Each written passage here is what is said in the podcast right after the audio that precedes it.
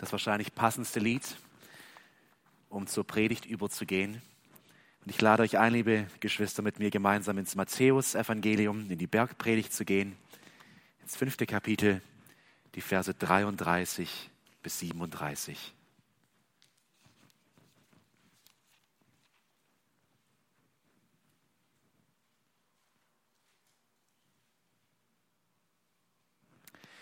Ihr wisst auch, dass zu den Vorfahren gesagt worden ist, du sollst keinen Meineid schwören. Was du aber dem Herrn geschworen hast, musst du halten. Ich aber sage euch, schwört überhaupt nicht, weder beim Himmel, denn er ist Gottes Thron, noch bei der Erde, denn sie ist seine Fußbank, noch bei Jerusalem, denn sie ist die Stadt des großen Königs. Nicht einmal mit deinem Kopf sollst du dich verbürgen, wenn du etwas schwörst. Denn du kannst nicht ein einziges Haar weiß oder schwarz werden lassen. Euer Ja sei ein Ja und euer Nein ein Nein. Alles, was darüber hinausgeht, stammt vom Bösen. Herr, heilige uns in der Wahrheit dein Wort ist Wahrheit. Amen. Ich weiß nicht, wie es dir geht, wenn du diesen Text liest in deiner persönlichen Bibellese. Das scheint der unspektakulärste Text der ganzen Bergpredigt zu sein. Oder wer von euch hat schon mal viele Tage darüber nachgesinnt, wie es sich mit dem Schwören verhält? Vielleicht als du verbeamtet wurdest oder zum Militär musstest. Aber ansonsten liest man über diesen Text und er scheint einem eigentlich völlig belanglos, würde ich nicht sagen, aber nicht relevant fürs Leben zu sein. Ich glaube, und mir ging es persönlich so in der Vorbereitung, dass dieser Text wirklich direkt in unser Leben und in unser Herz hineinspricht, wie wir gleich sehen werden.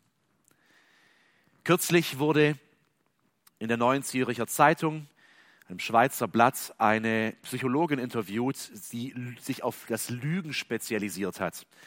Und die NZZ fragt in diesem Interview Frau Ludewig, Sie sind Lügenexpertin, lügen wir alle? Antwort ja. Häufig sagen wir die Wahrheit, aber durchschnittlich lügt jeder 25 Mal am Tag. Durchschnittlich 25 Mal am Tag. In bestimmten Situationen lassen wir Informationen weg oder geben sie nicht korrekt wieder. NZZ, warum lügen wir? Antwort, Kindern werden unterschiedliche Werte vermittelt. Jetzt hört genau zu. Die Eltern sagen ihnen, sie sollten ehrlich sein und nicht lügen.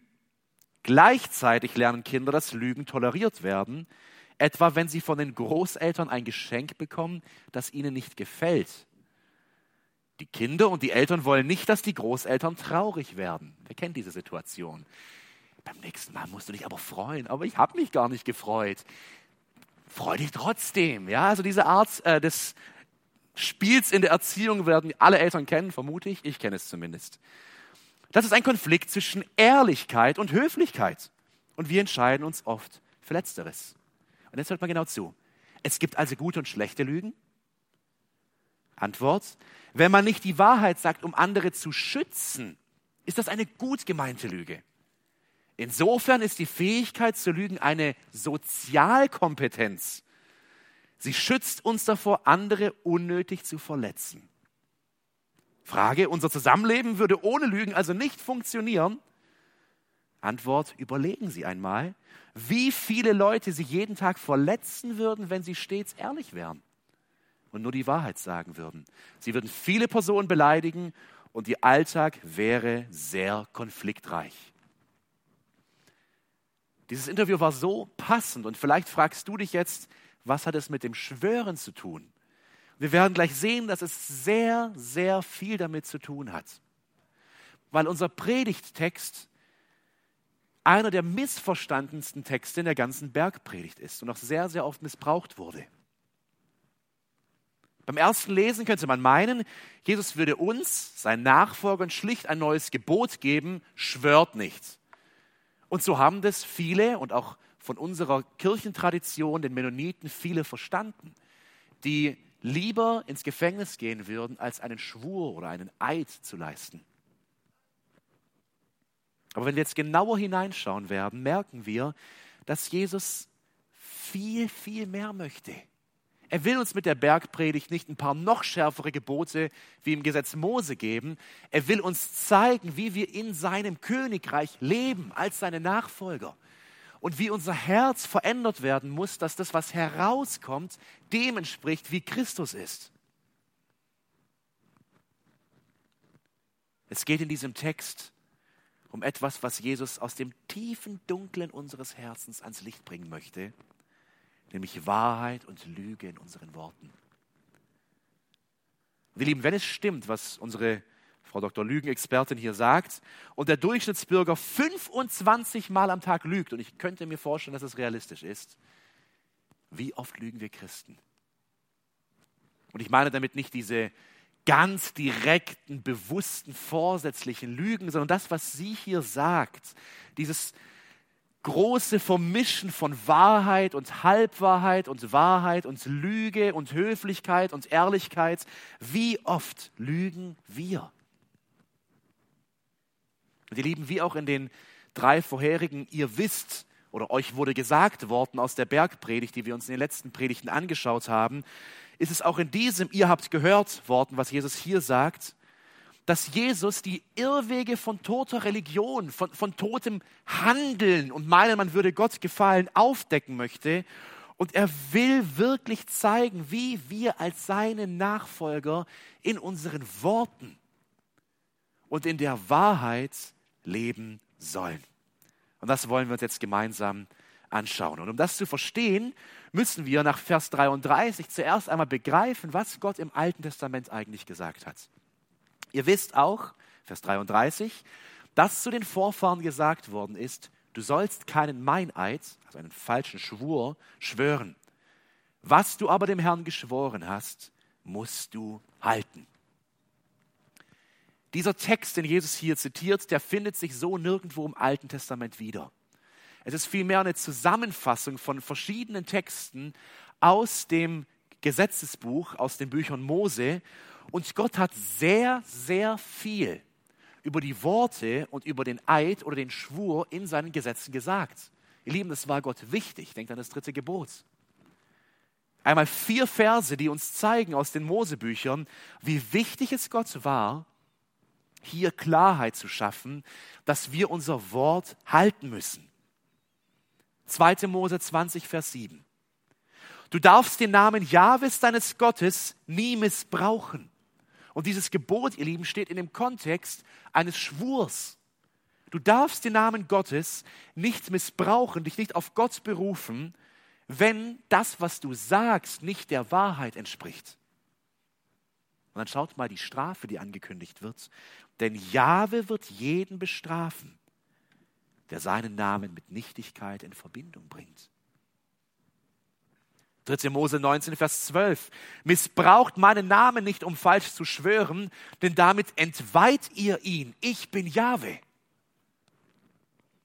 14. Mose 30, Vers 3. Folgendes hat Jahwe geboten. Wenn ein Mann Jahwe etwas gelobt oder einen Eid abgelegt hat, sich von etwas zu enthalten, dann darf er sein Wort nicht brechen. Er muss alles genau so machen, wie er es ausgesprochen hat. Was für Worte. Er muss alles genau so machen, wie er es ausgesprochen hat. Ihr Lieben, merken wir, wie wichtig Gott die Verbindung des Lebens in der Realität, in der Welt, die wir sehen und unserer Worte nimmt was wir sprechen, eine Aussage, die wir treffen.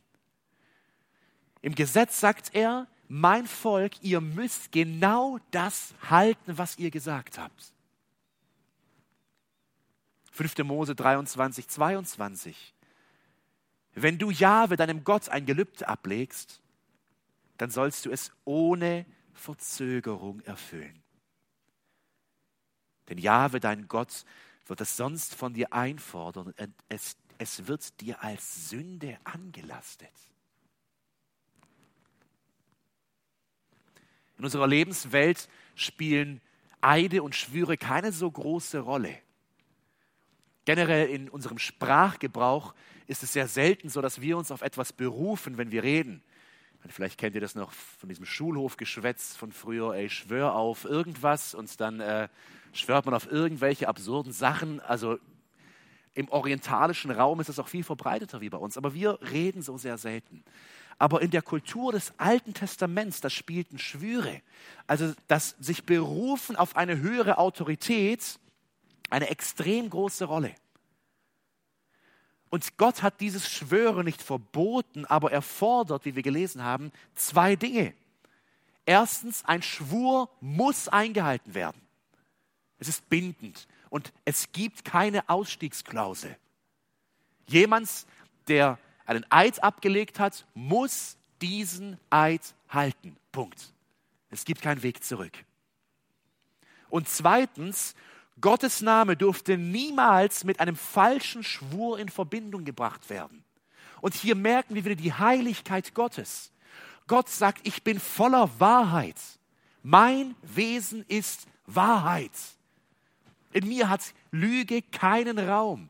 Deswegen nutzt meinen Namen, beschmutzt meinen Namen nicht mit eurem Geschwätz, dass ihr redet Dinge, die ihr nicht tut. Ihr sagt Dinge, die ihr nicht halten könnt. Ihr Lieben, dieses Verbot, Gottes Namen nicht zu missbrauchen, das ist eigentlich eine Tragödie für uns alle. Weil es uns zeigt, dass unser Wort, unser normal gesprochenes Wort in der gefallenen Welt kein Gewicht mehr hat. Jemand, der redet und es in der Welt des Israeliten damals nicht bekräftigt hat durch den Schwur, dem wurde nicht geglaubt. Was für ein Elend. Wenn ich sage, ich komme morgen und jemand muss sagen, schwöre. Ich schwöre beim Tempel, ich komme morgen. Okay, gut. Was für ein Elend. Seit dem Sündenfall haben unsere Worte kein Gewicht mehr und diese grandiose Fähigkeit, dieses, diese exzellente Fähigkeit, die Gott uns gegeben hat, Wahrheit durch Sprache zu kommunizieren, die haben wir völlig missbraucht, um Lügen und um Täuschungen in die Welt zu bringen. Habt ihr oder hast du dir jemals vor Augen geführt, wie genial Sprache ist? Ich stehe hier einige Meter von euch entfernt. Und da bewegen sich durch die Muskeln meine Zunge und andere Muskeln im Mundbereich. Die Lunge atmet Luft aus, das Zwerchfell arbeitet mit und irgendwie schwirrt hier was durch die Luft in euer Ohr, geht ins Hirn und euer Inneres begreift, was ich rede. Hoffentlich. Und Gott hat uns diese absolut phänomenale Fähigkeit geschenkt als sein Ebenbild. Kein Tier hat diese Fähigkeit. Sie können durch Laute manchmal kommunizieren, aber nicht durch Wahrheit, durch Sprache. Und das schenkt Gott uns als seine Ebenbilder geschaffen. Und was tun wir? Wir nehmen diese Fähigkeit und verdrehen sie völlig, um zu täuschen und zu lügen. Ich kann es nicht zählen, aber wenn wir 25 Lügen hochrechnen, dann sind wir bei vielen tausend Lügen im Jahr. Mal 70 oder 80 Jahre, ich glaube, wir sind schnell im sechsstelligen Bereich, ihr Lieben schnell im sechsstelligen Bereich, wo wir Dinge sagen, die nicht stimmen, die unwahr sind. Und ist es nicht so, wenn wir ganz ehrlich sind, ein schlichtes Ja und ein schlichtes Nein hat auch bei uns, obwohl wir diese Schwurkultur nicht haben in unserer Sprache, kaum Gewicht, oder? Wenn dir jemand sagt, ja, ich mache das, Je nach Person wirst du entweder denken, nein, das macht er sowieso nicht. Oder vielleicht macht er es. Oder er macht es aber einen Monat zu spät. Oder wenn ich ganz viel Glück habe, macht er es. Und bei ganz wenigen Menschen wissen wir, er hat Ja gesagt und dann wird er es auch tun.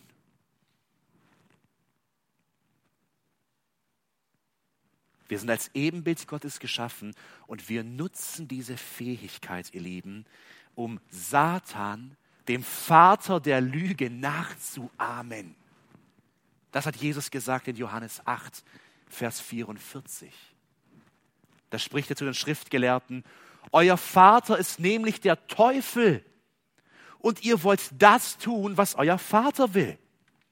Er war von Anfang an ein Mörder und hat die Wahrheit immer gehasst, weil keine Wahrheit in ihm ist. Wenn er lügt, entspricht das seinem ureigensten Wesen. Er ist der Lügner schlechthin und der Vater jeder Lüge. Das bedeutet, wenn wir in Lüge leben und wenn wir Lügen gebrauchen, sind wir eine Ausgeburt der Hölle in unserem Wesen. Wir ahmen jemandem nach, der der Feind Gottes ist, der Vater der Lüge. Merken wir, wie lebensnah dieser Text ist? Und jetzt wird es richtig traurig eigentlich, wenn wir weitergehen in unserem Text, weil wir merken, dass die Pharisäer diese heiligen Worte Gottes aus dem Alten Testament genommen haben und sie nicht nur verdreht haben, sie völlig, wirklich völlig pervertiert haben. Die Pharisäer waren Meister darin, durch ein kompliziertes Regelwerk den Anschein von besonderer Frömmigkeit zu erwecken. Und wenn es ein Gebot gab, das schwer zu halten war, und wer würde dem nicht zustimmen, dass immer die Wahrheit sagen ein sehr schweres Gebot ist? Wenn es so ein Gebot gab, dann griffen sie ganz tief in ihre Trickkiste und wurden wirklich erfinderisch, wie wir in unserem Text sehen. Sie machten sich an die, an die unangenehmsten Verbote heran und versuchten sie irgendwie einzuschränken. Lass uns mal den Text lesen, 34 bis 36. Hier merken wir durch das, was Jesus spricht, wie die Pharisäer gedacht haben. Ich aber sage euch, schwört überhaupt nicht. Weder beim Himmel, denn er ist Gottes Thron, noch bei der Erde, denn sie ist seine Fußbank, noch bei Jerusalem, denn sie ist die Stadt des großen Königs. Nicht einmal mit deinem Kopf sollst du dich verbürgen, wenn du etwas schwörst, denn du kannst nicht ein einziges Haar weiß oder schwarz werden lassen. Stell dir mal folgende Situation vor auf dem Markt in Jerusalem oder irgendeiner anderen Stadt zur Zeit Jesu. Da steht ein Händler und er bietet Wein an. Große Tonkrüge mit Wein gefüllt. Und dann kommt ein Kunde auf den Markt, schaut sich das genauer an, riecht vielleicht hinein in die Krüge und fragt dann, ist der Wein verdünnt oder ist der echt? Ist der rein? Der Wein ist verdünnt, aber der Händler sagt, er bietet nur den besten Wein an, den allerbesten Wein, wie er überhaupt auf die Idee kommen würde, zu fragen, ob sein Wein verdünnt werde. Und der Kunde will ihm nicht so recht glauben und er hakt beharrlich nach. Ja, wo wurde er angebaut und, und so weiter. Und irgendwann entnervt ruft der Händler, ich schwöre beim Tempel in Jerusalem, der Wein ist rein. Das hat doch Gewicht, oder? Ein Schwur. Klare Sache. Aber nicht bei den Pharisäern. Nach den Pharisäern wäre das Verhalten dieses Händlers korrekt gewesen. Er hätte nicht gesündigt. Wir sagen, das ist doch eine klare Lüge. Der Wein ist verdünnt. Warum war es keine Lüge? Warum musste er kein schlechtes Gewissen haben?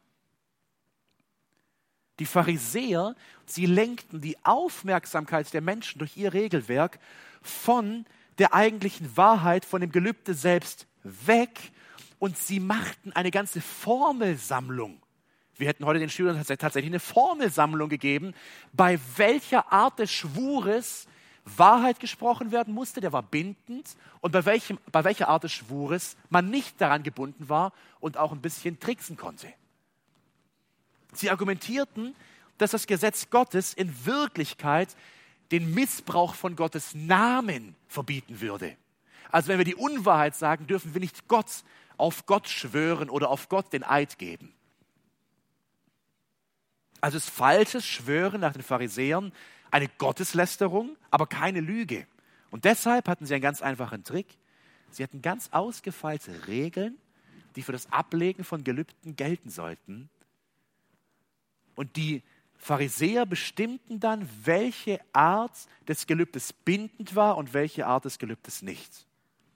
Und Jesus selber in Matthäus 23, er zeigt uns, welch, wie, wie absurd das war und was für eine Art von, von Eiden laut den Pharisäern in Ordnung waren und welche nicht. Matthäus 23, 16 bis 22. Wehe euch, ihr verblendeten Führer, er redet über die Schriftgelehrten. Ihr sagt, wenn jemand beim Tempel schwört, muss er seinen Eid nicht halten. Wenn er aber beim Gold des Tempels schwört, ist er den Eid gebunden. Gut nachvollziehen, oder? Also ist ja völlig, was völlig anderes, oder? Also ob Tempel oder Gold des Tempels ist ja meilenweiter Unterschied. Tatsächlich war das so. Beim Gold des Tempels war man an den Eid gebunden. Also unser Händler hätte er gerufen, ich schwöre beim Gold des Tempels, der Wein ist nicht verdünnt. Ha, gesündigt. Falscher Schwur. Aber wenn er nur beim Tempel schwören würde, dann wäre es keine Lüge nach den Pharisäern. Und Jesus in Vers 17, er, er, sagt, wie es ist, ihr verblendeten Narren.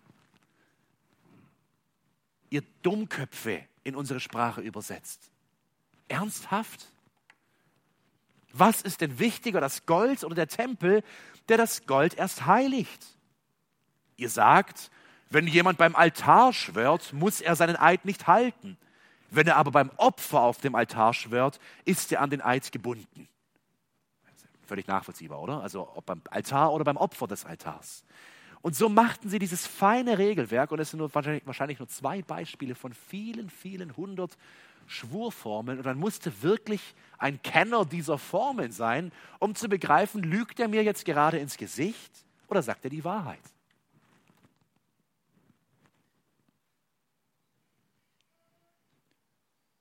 Und Jesus, er nimmt dieses, die, dieses Regelwerk, diese tote Religion der Pharisäer und er sagt zu seinen Nachfolgern, bei euch darf das so nicht sein bei euch, die ihr zu mir gehört, die ihr in meine Fußstapfen tretet, darf es das nicht geben. Es ist Sünde. Es ist falsch. Bevor wir zu unserer eigentlichen Aufgabe kommen, was es für uns bedeutet, will ich dennoch jetzt diese wichtige Frage klären. Für die meisten vielleicht nicht so wichtig, aber für viele wird sie wichtig, wenn man einmal vor Gericht kommt oder wenn man ins Militär kommt oder wenn man verbeamtet wird, nämlich dürfen Christen schwören. Wir haben im englischsprachigen Raum die Quäker, im deutsch-russischsprachigen Raum die Mennoniten, die eine sehr, sehr wichtige Lehre daraus machten, ein Erkennungsmerkmal äh, für ihre Denomination, dass sie nicht schwören dürfen, berufen sich auf diesen Text. In den Tiefen des Internets habe ich sogar einen Gesetzestext aus dem Jahr 1827 gefunden, aus Nordrhein-Westfalen. Damals gab es Nordrhein-Westfalen noch gar nicht, aber es galt zumindest bis 2013 in Nordrhein-Westfalen. Die Verordnung wegen der von den Mennoniten statt des Eides abzugebende Versicherungen. Und es ist ein Text, der sich auf die Mennoniten bezieht, die damals um 1827 vermutlich zahlreich in den Gebieten von des heutigen, also des Rheinlandes lebten. Paragraph 1. Wenn ein Mennonit als Partei einen Eid schwören oder als Zeuge abgehört werden soll oder zu einem Amte berufen wird, zu dessen Übernahme die Eidesleistung erforderlich ist, so muss er durch ein Zeugnis der Ältesten seiner Gemeinde nachweisen, dass er in der mennonitischen Sekte geboren worden oder sich seit mindestens einem Jahr zu der Religionsgemeinschaft bekennt. Okay, was heißt es? Hier wurde eine extra Verordnung erlassen in Nordrhein-Westfalen, heutiges Nordrhein-Westfalen, in irgendeinem Fürstentum damals, dass Mennoniten nicht schwören mussten. Also, wenn sie vors Gericht kamen oder Beamte waren, mussten sie den Eid auf das Fürstentum nicht leisten. Zumindest nicht als Schwur. Paragraph 3, was durften sie stattdessen tun? Die nach dieser Bekräftigungsformel mittels Handschlages abzugebende Versicherung hat mit der wirklichen Eidesleistung gleiche Kraft. Also der Mennonit durfte nicht schwören, sondern seine Hand reichen. Und der Handschlag galt als Bekräftigung seiner Worte. Und so merken wir, dass es für, für viele Christen wirklich eine große Frage war und teilweise auch noch ist, die Frage, darf ich schwören oder nicht? Ich weiß, dass vielleicht sogar von Männern, die hier sitzen, oder von vielen Männern aus der Gemeinde, die im russischen Militär waren, dass ein großes, großes Problem war, dass man zu Beginn diesen Eid leisten musste und viele äh, große Gewissensbisse hatten oder sich auch geweigert haben. und große Nachteile in Kauf nehmen mussten. Ich selber habe bei meiner Verbeamtung, ich wusste damals noch nicht so recht, ob ich schwören darf oder nicht, einfach gesagt, ich verspreche und habe mich dann besser gefühlt, aber ich wusste jetzt auch nicht so recht, was genau meint dieser Text. Darf ich schwören oder nicht? Ihr Lieben, kann es wirklich das sein, was Jesus mit dem Text sagen wollte? Ihr Lieben, ihr habt es gehört mit dem Schwur, ich sage euch, schwört gar nichts. Und wir sind gute Christen, wenn wir jetzt nicht mehr schwören, sondern stattdessen wie bei den Mennoniten die Hand geben als Bekräftigung unserer Wahrheit oder unserer Aussage. Kann es wirklich das sein, was Jesus sagen wollte? Alleine spricht schon dagegen, und ich finde diese Auslegung nicht überzeugend, dass wir in der Bibel so viele Schwüre finden. Gott schwört. Micha 7, Vers 20. Jesus schwört. Matthäus 23, Vers 63 vor dem Hohen Rat. Ich beschwöre dich, sagt der Pharisäer, der, der Pharisäer zu Jesus und Jesus antwortet ihm darauf. Paulus schwört. 1. Thessalonicher 5, Vers 27.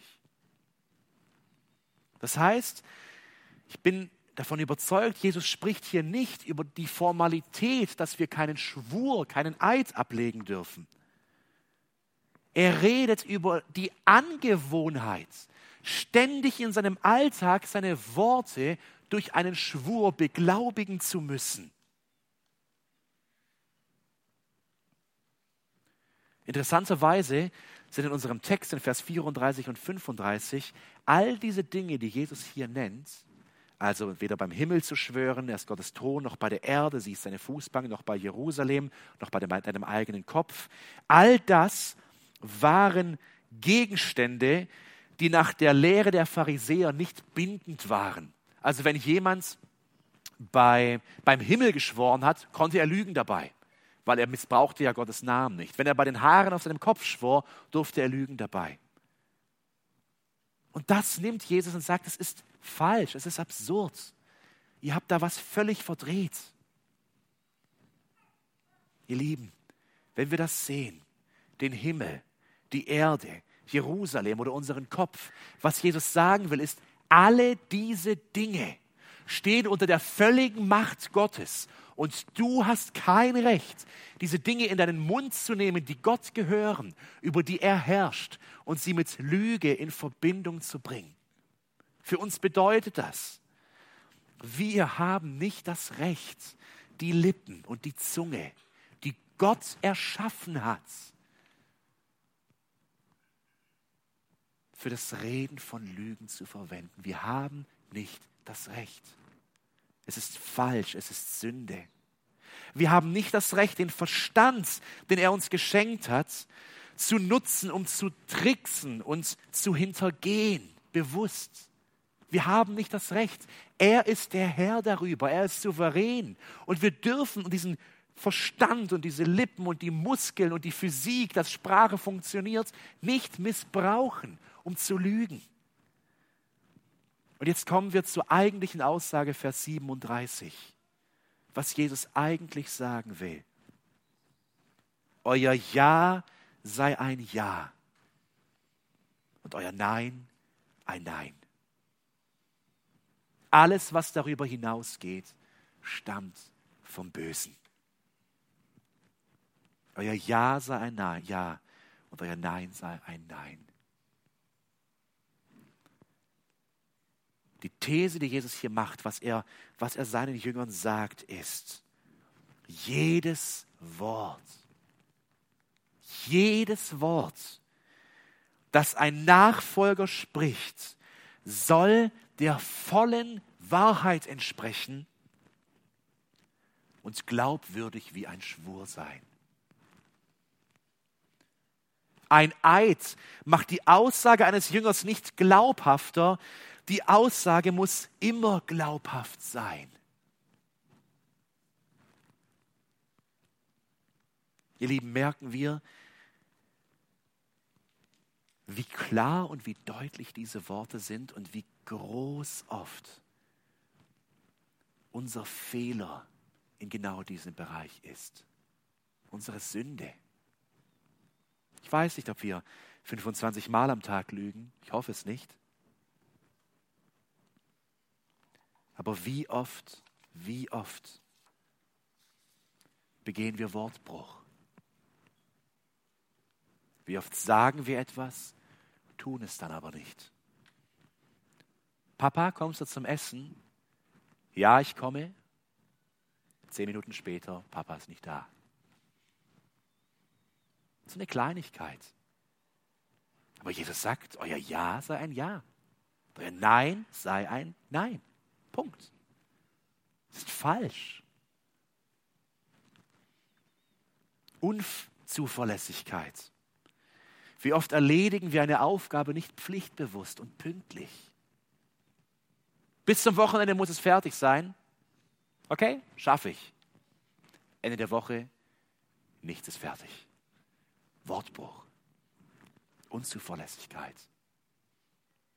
Die Lieben, wir können das drehen und wenden, das ist in unserem Leben. Und es ist so tief in unserem Wesen drin, dass es uns gar nichts mehr so groß auszumachen scheint. Natürlich, wenn man groß was an die Glocke hängt und es dann nicht erfüllt, ist es einem peinlich. Aber haben wir das Bewusstsein, dass es vor Gott eine Lüge ist? Komm zum Essen, ja, ich komme und ich komme nicht, ist eine Lüge. Und Jesus sagt, wer mir nachfolgt, wer in mein Ebenbild verwandelt wird, mehr und mehr, dessen gesamtes Wesen, Denken und Reden soll von Wahrheit erfüllt sein. Höflichkeit ist eigentlich eine schöne Sache. Aber wie oft sagen wir aus Höflichkeit Dinge, die wir eigentlich überhaupt nicht so meinen? Uns im Interview gesehen, erziehen sogar unsere Kinder darin. Wie fanden Sie das Meeting? Im Grunde ganz gut. Ein völlig unproduktives und langweiliges Meeting. Aber es ist halt der Chef und ich werde ihm jetzt ja nicht sagen, dass es unproduktiv und langweilig war. Halbwahrheiten. Wie oft sagen wir nur einen Teil und verschweigen den anderen, aber ganz bewusst, weil wir wissen, wenn ich den zweiten Teil auch dazu sage, dann bricht mein ganzes Gebäude hier irgendwie zusammen. Deswegen begnügen wir uns mit der Hälfte oder der, einem Drittel oder drei Viertel oder vier Fünftel der Wahrheit, aber lassen bewusst einen Teil weg. Euer Ja sei ein Ja und euer Nein sei ein Nein. Ihr Lieben, ich will euch nicht ermutigen, die Wahrheit mit dem Vorschlaghammer den anderen Menschen auf den Kopf zu schlagen. Aber ich will uns alle ermutigen, zu werden wie unser Herr, wie Jesus. Fällt dir eine Begebenheit ein, wo Jesus voller Wahrheit gesprochen hat? Und wie hat er es getan? Denkt mal an die Frau am Brunnen, Johannes 4. Da kommt eine Frau und innerhalb von wenigen Minuten entwickelt unser Herr ein Gespräch mit einer fremden Frau, das bis in die tiefsten Abgründe ihrer Seele geht. Und er offenbart ihr, dass sie eine Ehebrecherin ist. Und er tut es, indem er die volle Wahrheit spricht. Aber merken wir, wie zu dem Sprechen der Wahrheit Liebe über Liebe und Geduld über Geduld kommt. Er begegnet ihr nicht mit dem, mit dem Vorschlaghammer wie ein Bauarbeiter, der einen Erdnagel da reinschlägt, sondern vielmehr wie ein Chirurg, der fein säuberlich, sehr bedacht seine Worte wählt, aber Wahrheit spricht. Nehmen wir also die Situation. Der Chef kommt und sagt, wie fanden Sie das Meeting? Und es war langweilig und unproduktiv. Du hast vielleicht zwei Stunden deiner Arbeitszeit eigentlich verloren, weil du solltest dort gar nicht drin sein. Es hat nichts gebracht. Bitte begegne ihn nicht mit dem Vorschlaghammer, aber lüge auch nicht. Sondern fein wie, wie unser Herr, wie ein Chirurg, wähle die Worte, bete um Weisheit vor schwierigen Gesprächen. Sag, Herr, hilf mir, nur die Wahrheit zu sprechen und nichts als die Wahrheit dass mein Ja ein Ja, mein Nein ein, mein, ein Nein ist, aber das in Liebe, in Geduld und in Barmherzigkeit. Bonhoeffer hat über diesen Text geschrieben, über diesen Vers 37. Vielmehr ist gerade dadurch, dass der Name Gottes nicht ausdrücklich angerufen wird, schlechthin jedes Wort des Jüngers unter die selbstverständliche Gegenwart des allwissenden Gottes gestellt. Wir schwören nicht, weil wir wissen, dass jedes Wort, das unseren Mund verlässt, unter dem allgegenwärtigen Gott steht. Weil es überhaupt kein Wort gibt, das nicht vor Gott gesprochen wäre, darum soll der Jünger Jesu nicht schwören. Jedes seiner Worte soll nichts als Wahrheit sein, sodass keines der Bestätigung durch den Schwur bedürfe. Ihr Lieben, wisst ihr, wie sich unser Leben und unser Alltag verändern würde? Unsere Beziehungen verändern würden, wenn Menschen wissen würden, Samuel hat Ja gesagt, Samuel wird Wort halten. Bruder X und Schwester Y hat Nein gesagt, es ist die Wahrheit. Es sind wenige Menschen, wenige Menschen und auch wenige Christen, die das wirklich konsequent leben vor ihrem Herrn. Aber wenn ihr ehrlich seid, und ich denke auch, wenn ihr gewisse Geschwister denkt, die sehr ehrlich sind in Liebe ehrlich, sind es auch die Geschwister, zu denen man am, am ehesten gehen würde mit Nöten. Man weiß, die reden, die schmieren mir nicht Honig um den Mund, sondern sie werden die Wahrheit sagen, wenn ich sie um Rat bitte. Die volle Wahrheit aber in Liebe. Ich will es noch einmal zeigen, wie wichtig Gott das Sprechen von Wahrheit ist. Psalm 15, 1 bis 4. Psalm 15, 1 bis 4. Das ist ein Psalm von David. Es beginnt mit einer Frage. Jahwe, wer darf Gast in deinem Zelt sein? Gott, wer darf in deiner Gegenwart sein? Antwort, wer vorbildlich lebt und tut, was richtig ist vor dir. Wer durch uns durch wahrhaftig ist und andere nicht schlecht macht. Wer seinem Freund nichts Böses antut und seinen Nachbarn nicht kränkt. Wer den Verworfenen verachtet, aber die Gottesfürchtigen ehrt. Wer sein Versprechen nicht ändert, auch wenn es ihm Nachteile bringt. Ihr Lieben, unserem Gott ist es nicht egal, ob wir Worte der Wahrheit oder Worte der Lüge sprechen. Und jetzt stehen wir da vor ihm. Die Sünde ist aufgedeckt und sein Wort ist so unmissverständlich klar. Was tun wir?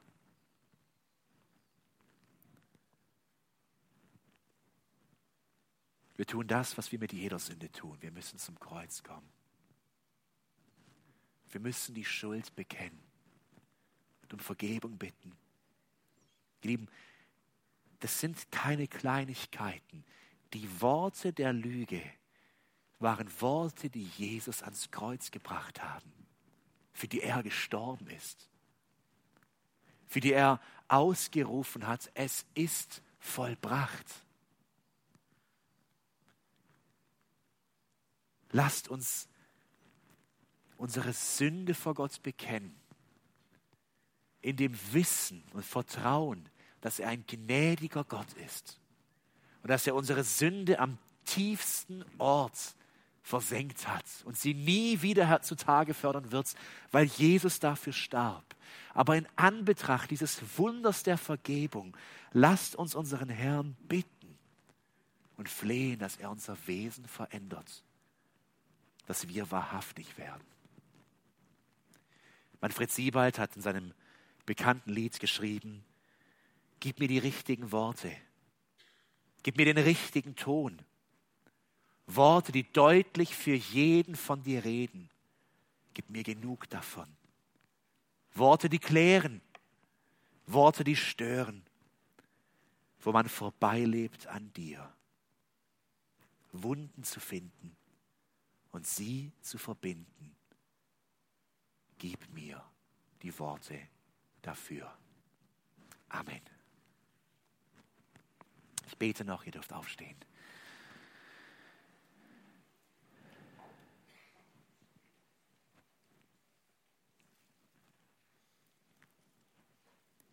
Vater, wir stehen vor dir, haben dein Wort gelesen und wissen, dass jedes dieser Worte wahr ist und du jedes Versprechen hältst.